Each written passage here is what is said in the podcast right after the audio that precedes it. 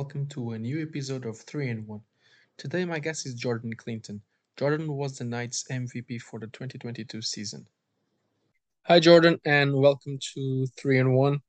Um, Jordan, you first of all, congratulations for winning the uh, the MVP for the for the Knights for the for their season. Appreciate that. And Thank you. how how did American football um, become a thing for you? Um, it was it's it's a sport I've always followed. Um, it, it was one of the uh, it was one of the sports that um one of the few sports I could sit through an entire game of. I was never big into soccer football. Um, I played a bit of rugby in high school. Um, so when I uh, got out of secondary school, um, I had a lot more free time in my hands just with the way my classes worked. Um, I searched up American football in Ireland. Um, at the time, the Knights were in Carrickfergus, as was I, so they were my closest team, and I found my way onto the Knights. Uh, asked could I come down, and it all went from there. And then when they moved to Belfast, you you follow them. Oh, absolutely. Yeah, there's no doubt about that. Um, I bought into the system. I knew what they were trying to do. Um, I had made a lot of new friends on the team with the guys there. Um, when they moved, I moved. It was simple as that. There was no no question of it. How long ago was this? Um, so when I first started playing for the Knights, it was 2016, and then we moved to Belfast in late 2017. All right, okay. So that's uh six years now with that Yes, I was that. COVID in between. Yeah, absolutely. Six years with about a year or so out for for COVID. Yeah. And um, now during the the off season, um, do you do you put any specific work for um during this off season? Oh no, do you put? absolutely. Um, I uh, I'm constantly working on um uh, improving my like anaerobic capacity, improving my strength. Um, I'm I've al I'm always working on that, whether it's pre-season, post-season, off-season. Um, but this season, this off season, I'm taking it a little bit differently. While I'm still working on my uh, my strength and my lung capacity, um, I'm also actually breaking down um my my sprinting, and I'm trying to work on getting my top speed a little bit higher. Um, so I'm working with guys on the team to break down my uh, sprint mechanics uh, and work on a lot of like plyometric things to um enhance that. So I'm I'm looking at trying to I'm I'm I'm taking the uh the things that have maybe been slightly holding me back in the past. I'm trying to refine everything this year going forward. And um, in that sense, who are your biggest inspirations? Um, like, do you follow any particular um receiver or like how how does it work for you? Um, I've always liked the um the work ethic of um Adam Thielen for the for the Vikings. Um, I think for his whole like he started he started from from nothing. He went undrafted and he literally just he proved himself and he worked and he worked and he worked until people people until people saw what he could do and and he proved people wrong and I, I quite like that sort of story. Um, you know, with myself, I'm not gonna say like I had I had all this like work to do, not the way he is, but um, you know, you start with a team you sit at the very, very bottom of that depth chart and you just work, you show up and you keep working until, you know, your name's third, second, first in the depth chart. So Adam Thielen's definitely someone I I uh, I would uh, model my game after. Um, I love uh, I love watching Cooper Kupp this season. Um, I think his ability to just produce in all elements is fantastic. I just love I love to, to be that sort of guy for for my team. You know, in, in all elements. You know, you know you can you can find him on the pitch. So he definitely that those two receivers would be uh, the two people I look towards in the NFL anyway. And um and uh do you like obviously like football it's like like receivers in particular becoming more and more like a gadget. Yeah. Do you do you feel more comfortable coming off the slot, wide out, or even like from the backfield? Do you have any preference in that? Like, My if anything, my preference is that I'm not really confined to one position. I, I prefer to be I like to be quite sort of gadget orientated. Um my first load of years playing receiver, I was just always the uh, the wide out. Um, always, always the X receiver, and I always sort of was refined to those kind of routes. So a lot of fades, posts, um, things like that. Whereas that last year, especially, we started as as an offense, we started moving me about. Um, I played a lot more in in slot, as well, and I had a lot of fun doing it. Um, I found that you know even on the short routes, I could try and make things happen, and it was working quite well. So in terms of preference, my preference is that I'm not really confined to one position, and that you know you can move me about, um, play a bit of slot, play a bit of wide, um, backfield. Uh, backfield's not something I've had a hell of a lot of experience in, but um, absolutely, um, with the way our offense is developing, um, I wouldn't, I definitely would say no to that opportunity. So more like Deebo Samuel is like absolutely Deebo, Deebo Samuel now nowadays yeah. last season and this season for the game that I was watching there as well against the Bears. Yeah. So that that's your Deebo preference, Samuel's like big one. Yeah, someone you can just stick anywhere in the field, and you know that wherever they are, you know they're going to make an impact. Um, I quite like the, the gadget elementary of that. And uh, you mentioned like Cooper Kupp and uh, Adam Thielen. Is there a particular um, player that you try to emulate his moves, the way he plays, or? Um, in the past, no, but I'll not lie. Um, I've been watching a lot of Hunter Renfrow game tape this last uh these this last sort of couple of weeks. Um, I I I love the way he can he can get separation off the back. Um, I've been watching the way he does his moves, the way he breaks down uh, in his stem, um, the way he makes his cuts, because he really does. When he gets open, he gets insanely open. So I have been watching quite a lot of Renfrow tape. Um, so I would say, yeah, if, if there if there has to be a player that I'm I'm doing any sort of uh, modeling towards at the minute, it would be Renfrow. Um, I just love the the separation that he can get, um, and the speed he can get after his breaks.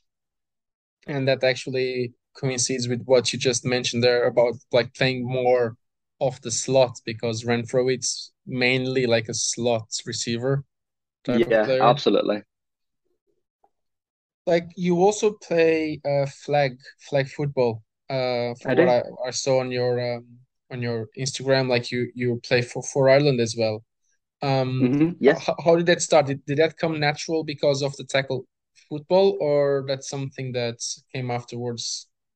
Um, when I started playing football, there wasn't much in flag. Um, sort of 2016, 17, there wasn't an awful lot of, uh, there wasn't much of a flag league. But 2018, they, the uh, IAFA, as they were at the time, AFI, uh, put a lot more effort into developing a flag league. And when I heard that the Knights were going to enter a flag team, I just thought absolutely, it's a way to just keep your skills ticking over. Uh, a bit of exercise, a lot of fun with the guys. So yeah, um, I naturally I just found myself playing a bit of flag in terms of the Team Ireland stuff, um, the current program, um, uh, they actually came and, and and spoke to me and a few other guys, and they says, "Look, we're we're rebuilding this program for a Team Ireland flag. Um, would you be interested?" And, and I naturally said yes. I love the opportunity. So um, that was that would have been last year, twenty twenty one. So uh, it's it was just a matter of playing playing my game. Um, and some of the coaches were down at like senior games and were watching, and they came and found me. So they did, and I and I uh, obviously accepted an opportunity to play for Ireland. You wouldn't turn your nose up at. And um, does the, the cheap comes for you naturally when it comes to when it's about to shift from flag to tackle football? Um, yeah, I, I do. I'm, I've always been, I was always tackle football first, but um, I find with flag, it, it's it's very very good for receivers and DBs. Um, it's really it's very good at developing those specific skills, and I find that the two flag and tackle kind of translate into each other. Um, if you've got if you're still healthy after a season of senior kitted, um, you'll naturally you'll naturally translate into flag if you're if you're a receiver and DB. Um, it, all those skills just work when you have a bit better mobility and and the visibility with the lack of a pads and a helmet. And um, in terms of tackle, I, I don't know if you are currently with the Irish Wolfhounds or if you've been in the in the past or like is that is that a goal for you as well? I uh, I played youth.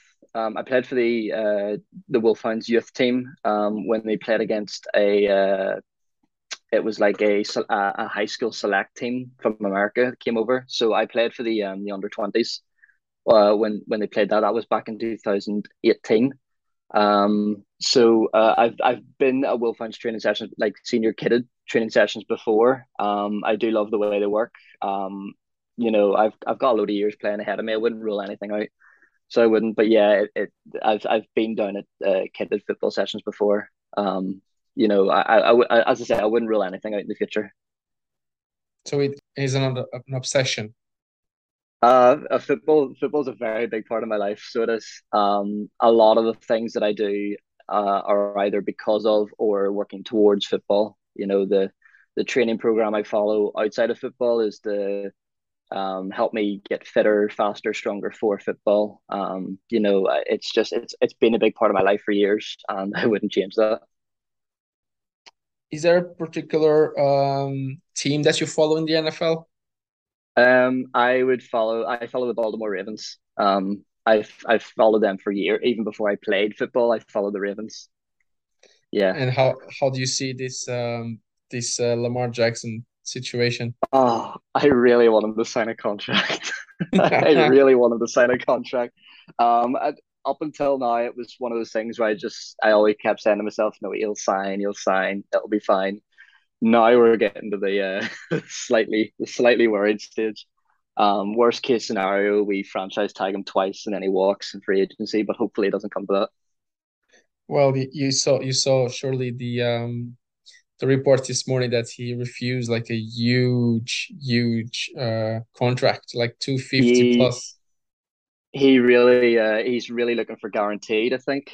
Uh, yeah. is the kicker for him and the Ravens are saying sorry, like we can give you big money, but we, we can't give you fully guaranteed. So um yeah, it'll be interesting to see how that turns out. But I hope no matter what, we keep Lamar. The guy's electric. Yeah, and um, you, I can see that that you are at the moment watching the uh, the game there. Uh, I am. I've got I've got red zone on. Yes. oh, you have the red zone. Yeah. And um, for the like, we can actually do like a, work around the, the the games that so far like there was no massive blowouts there is there any surprise for you there in terms of like, um, results? Just looking, uh, from what I can see, I saw the Steelers were were really playing out against the Bengals. Um, that was a surprise when I thought the Bengals and the Steelers would have been a bit more competitive. Um, the the one that jumps in my mind was Thursday night's game, um, the Bills and the Rams. I really expected that to be like closer. Um, I expected the Rams to have a little bit more like dog in the fight, but um, as I said, it was very entertaining football. Uh, you, you can see that the Bills, the Bills, it didn't even look like they played pristine football. Like there were mistakes on both sides, but yeah. um, they still they still put up so many points on the Rams. So it'd be interesting to see when they get all gears firing, like the the kind of football that they play. Uh, very very scary team to look at going forward. And um, so based on that, like who do you who do you see uh making the the Super Bowl? Oh, that's uh that's an interesting one. Um, definitely, I th I think the Bills are in with a shout. Um, definitely. Um, I, I think for me it's too early to tell. I would love to see my Ravens there. Um, but uh, I don't know how the season's going to play out. I've been saying that for the last like what two years um, Ravens will make the Super Bowl, and they very clearly haven't. So, um, yeah, def- definitely not sure. I think the Bills are a big high contender, so they are. Um, I saw one of the experts, um, one of the talking heads on NFL said that the uh, the Eagles were a contender, which is interesting. Um, but uh, yeah, remains shot. to be seen.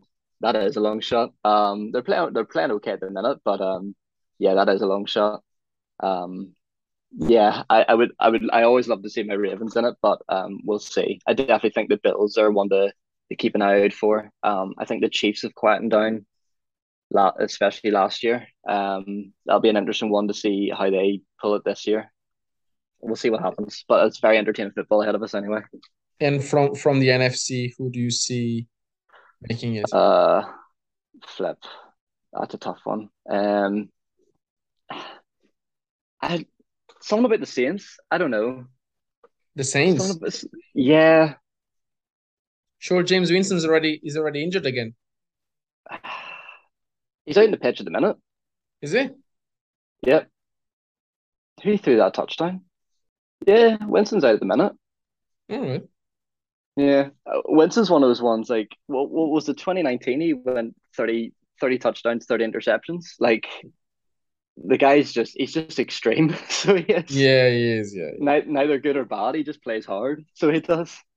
If I'm honest, if I'm honest, I see the Saints a longer shot than the than the Eagles to make the playoff. If I'm oh, honest. you think so? Yeah. Think, I don't know. I'd say watch this space. New head coach and all, new regime. Yeah, but it's uh as a defensive head coach now more so than anything. So I can. Uh, this is true. This is true. Have... Um, what about yourself? Uh, who who do you say for uh, for Super Bowl? I do see that the Bills. Um, yeah.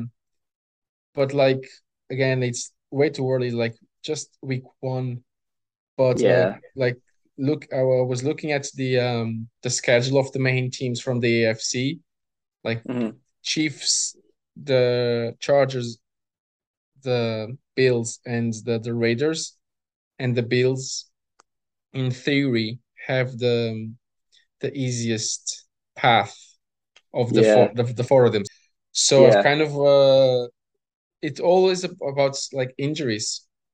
The team it is it is more banged up, like it won't make it, as we as we all know. So Absolutely. I don't know. I, I, think... I see the I see the Bills Bills definitely. Um, NFC like there's not as many polarizing teams, so it'd be hard. There's no real, there's not as many standouts. Um, I uh, it's also as you're saying about banged up teams. It's it's like it's it's why the Ravens I think are quite hesitant to give Lamar a fully guaranteed contract. Yeah. Um, like he, he's such a he, he's a great running QB, but you know that leaves him open to so many hits and dings, and you don't want to fully guarantee him like two hundred million dollars, and then you know four or five weeks into the season, uh, you know, knee injury, ankle injury, or, or whatever may be the case. I know. So, and from the N- NFC, I, I see the uh, the Rams again. Again, yeah, going for a repeat. That's a good shout. Um, so it is. Um, it's just they, they looked so flat on Thursday. I know it's only week one and it's the first yeah. game of the season. There's so many kinks to knock out, but they, they just looked so flat on Thursday. They did, but it, but did. also like I think I, all these teams that's that win the the um, Super Bowl, and then the following year they have that kind of a mini party before the game that takes yeah. their minds off the game completely, and that's what happened. Like there, like OBJ was there partying, and whomever was there, like and uh, Whitworth was there, and he's retired, so that kind of distracted yeah. the, the, players. But uh, yeah, yeah. I, I see I see those teams, and then the Bills winning it all. Uh, it'll be interesting. A Bills Rams Super Bowl would would be uh, really interesting to, to think that we had that that Super Bowl matchup in, in week one of the season. Yeah, true. I know I know the teams will be two different pictures, you know, oh, 17 yeah. games later. But um yeah, that would be really, really interesting, actually. Yeah, because like then you have the Packers that I don't know how mm-hmm. strong they are after yeah losses. Um then you have there as well the 49ers, but for I watched the 49ers game so far, Trey Lance seems a bit lost. Yeah, I I think he's good and he's got good qualities. I don't think he's like franchise QB level yet. Yeah, exactly. Um, yet. And uh, Wentz, oh, sorry, not Washington, sorry, but you know Trey Lance definitely. Um, I think he's good. I don't think that the 49ers were right to buy in fully on him over Garoppolo, but um, I hope it. I hope it pays out for them anyway. Um, from what I saw at Trey Lance last year, a very good QB. Um, you know, he definitely has those those qualities in him. Um, but I just don't think he was at he was at that level that he's ready to take over the the offense for a full season yeah. yet. Yeah. I think he needs a season or two to sit, hold a clipboard, um, come in in garbage time. Um, but then again, I, I suppose if, if Jimmy Garoppolo was was looking to trade, then you know that they had to have someone there. Yeah, I know, but like I'm not sure if Trey Lance is the right QB for the system they want to run, like with uh, Deebo Samuel yeah. and like I don't know. It it they they all say that it's a very complex um offense to, to run, and if he's not mm-hmm. ready, which I think it's clear that he's not, even though yeah. his qualities are there, the qualities are there. Still, I don't, I don't, I don't see it's like. But look, I don't know. Uh, yeah. We'll see. Like it's it's way as you said, it's way too early in the season to to yeah to put your finger on something yet so far. But in Absolutely. terms of of receivers, who do you see as a, um, the main guy to have the best season? Um, I I just um I just see Cooper Kupp again. Um, just the level of production he had last year, um, and he got that triple crown. I, I don't, I don't see much drop off coming from him. To be honest, that the, the guy is just even even on Thursday night, like that that touchdown he caught in the corner, um, where uh, like his ability, he, he got the two feet in, and then he got like a third tap in. Like the, the guy, the guy's just an insane receiver across the park. Um, and I think uh, I think he'll be another standout receiver this year. And so basically, after Cooper Kupp, who, who are your like main receivers? Like, who's your top five? Um, do they have to be receivers, or can they can they be tight ends? Oh yeah, like okay, uh, let's call receivers in terms of guys that can receive the ball. I I definitely think Mark Andrews is up there for the Ravens. Really? Um, yeah, I think the way the Ravens have built their offense, um, I think they're very tight end heavy. Um, and uh, from what we've seen from Mark Andrews in the past, the guy's a machine. He's got great hands, um, great separation. I think in terms of um, in terms of league receiving, he's going to be up there um, with one of the best. Um, flip who else? We've got Cooper Kupp. Um, let's see. Oh, uh, Ja'Marr Chase for the Bengals. Um, I think he'll I think he'll have another good year. Um, I, I just think he's he's quick enough that like teams teams can game plan for him, but I still think he, he's he's he's good enough that he, he can continue to get open um, and make great plays like he has been doing. Um, else I forgot? Receivers. I think Davante Adams is going to ball out for the Raiders. Yeah, I think, so I think he will. Um, I, I, think I think he's going to have a good year. Um, uh, I think he'll be up there for production and um, I, hmm, part of me thinks uh, Juju will find his feet with the Chiefs. Really? Um, I think he'll. I think so. I think I think he'll. I, I think he'll find his his feet his feet with the Chiefs. Either him or um, Deebo Samuel again. Yeah. I think Deebo Samuel will will be definitely be up there. Yeah, I I but don't know why, I, but I, I, don't particularly like Juju. Not a big fan. He, he, yeah, he was good for years, and he had a quiet couple of years there, especially after COVID. The last sort of two seasons, he's definitely sort of dulled down a bit. Um, I think there's been a lot of distractions for him as well, but I think maybe on the Chiefs, he'll uh, with with with having uh having Mahomes at QB, um, I think that might be a better situation for him. Yeah, I don't know. He needs to to mature a bit. I, I I'd say. Oh, definitely. Easy. Yeah, absolutely yeah. does. And for the Knights, what we expect for next season? For the Knights, um, for the Knights, um, because obviously last year was a very very tough season for us.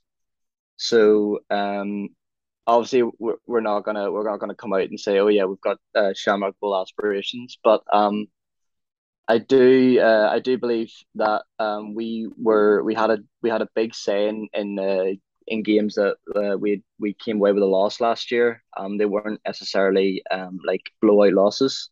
Um, we were definitely holding our own against um, some big bruising teams. Um, I would like to say uh, we could get a couple more notches in the win column.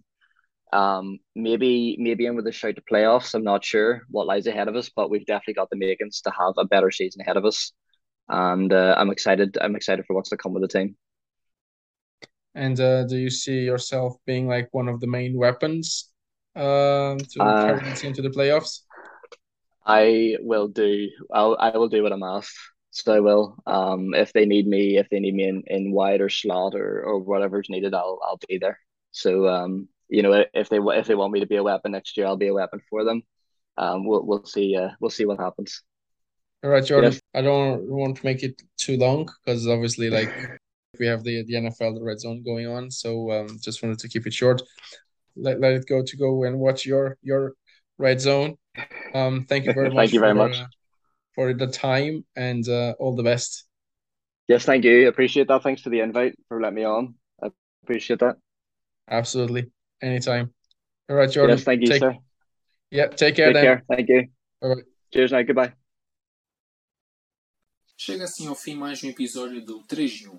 A música de introdução foi composta pelo Robin Garren, a música final pelo Vasco Franco e o grafismo é da autoria do Diogo Martins. Para a semana voltamos com um novo convidado, mas até lá, tenham todos uma boa semana.